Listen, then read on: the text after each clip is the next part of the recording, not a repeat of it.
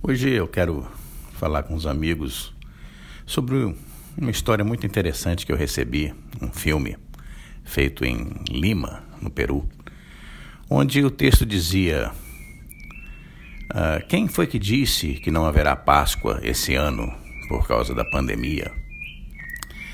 Quem não percebeu que a procissão não será aquela procissão tradicional mas que a procissão são os caminhoneiros nas estradas, transportando os alimentos para as pessoas não passar fome. Quem disse que não haverá Simão Sirineu ajudando Jesus a se levantar e carregar a cruz? Os Simãos Sirineus são os profissionais de saúde que estão ajudando as pessoas nos hospitais. E assim por diante, reconhecendo os benefícios que todas as pessoas que estão trabalhando estão promovendo uns para os outros durante este tempo difícil que a humanidade está vivendo. E eu achei muito bonito, mas eu creio que nós precisamos ir um pouco além e ver que isso não é só uma realidade da Páscoa. Todos os dias nós temos os nossos irmãos caminhoneiros transportando pelas estradas os produtos das plantações e das fábricas que as pessoas usam nas cidades. Muitas pessoas na cidade grande não têm ideia de por quantas mãos passa uma penca de banana até que chegue à sua mesa para sua refeição.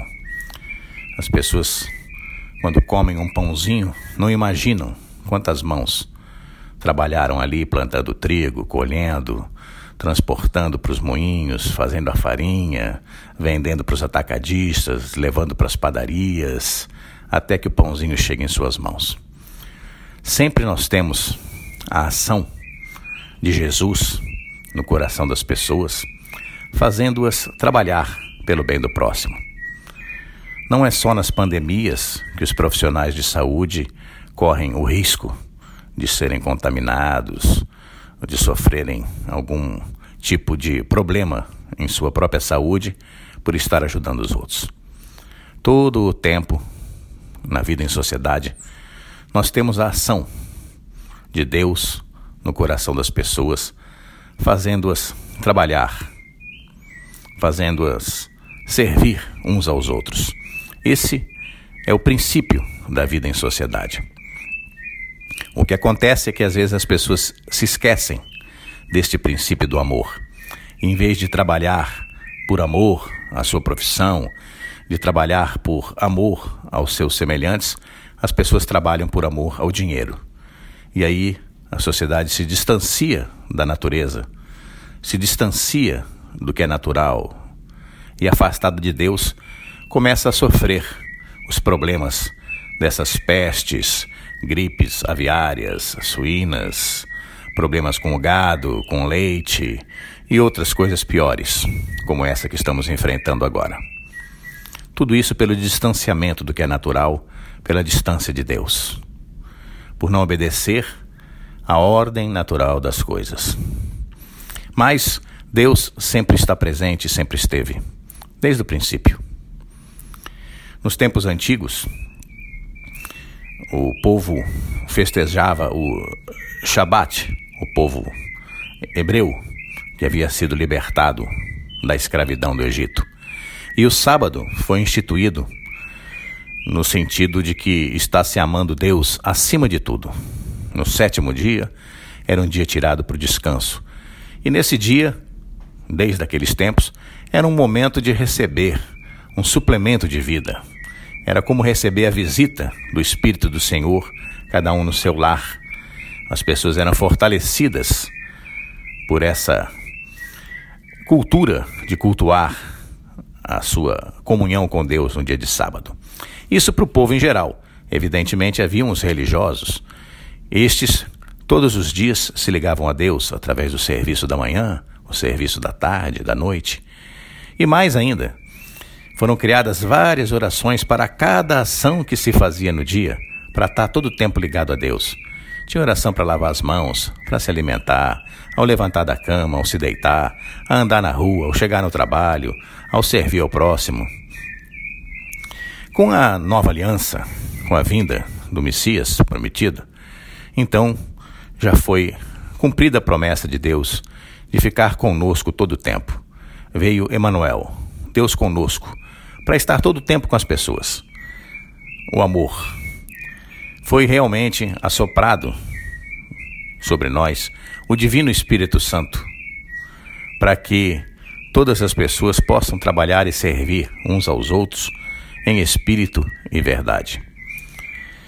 Então, o que era Deus acima de tudo, continuou sendo acima de tudo, mas passou a cumprir o mandamento de amar a Deus em primeiro lugar. Então, como Jesus ressuscitou no domingo, passou-se a ser o dia santo, o primeiro dia da semana, o dia do sol, o dia do Senhor. E então, o domingo passou a ser o dia em que o povo que seguiu o caminho, depois transformado na Igreja Universal, a Igreja Católica, fazia sua comunhão com Deus, obrigatória nas igrejas, recebia o seu suplemento de vida. Também, desde o princípio, haviam aqueles que eram os religiosos, celebravam a missa todos os dias, depois veio a liturgia das horas e várias maneiras de adorar o Senhor. E o povo, que não era religioso, adorava Deus na simplicidade da vida, trabalhando para servir uns aos outros. Mas com o tempo, as pessoas foram se apegando muito ao dinheiro e perdendo a fé em Deus, se afastando das religiões e foi mudando o estilo de vida.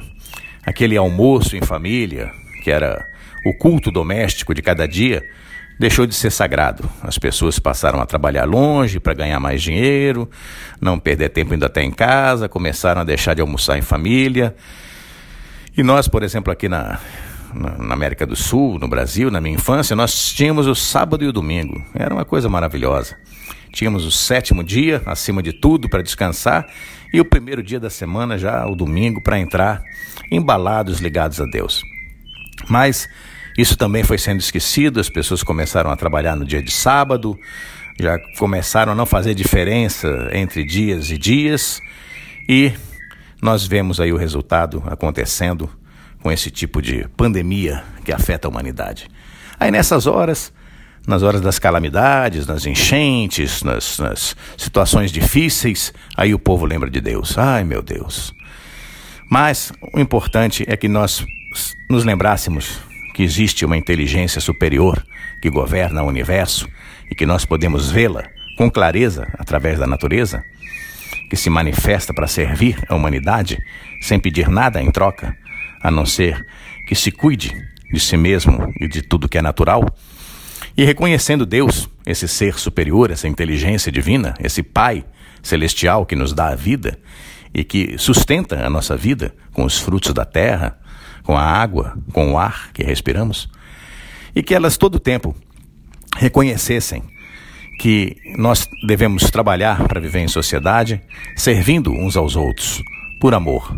Amor a Deus. Amar o próximo por amor a Deus, que criou o mundo e que veio em forma de homem como Jesus para nos salvar e foi crucificado em nosso lugar para nos dar o perdão e a salvação por todos os pecados, para que possa haver uma conversão verdadeira de cada um de nós. E então, por amor a Deus, nós amarmos e servirmos aos nossos irmãos. Que esses tempos difíceis sirvam para essa reflexão e tragam o povo mais para perto de Deus, que as pessoas se recordem do que é verdadeiramente importante. Que reine no coração de todos a divina vontade, se traduzindo em forma de pensamentos, palavras e ações de luz, paz e amor. Eu sou José Lúcio, estudando a palavra do Mestre.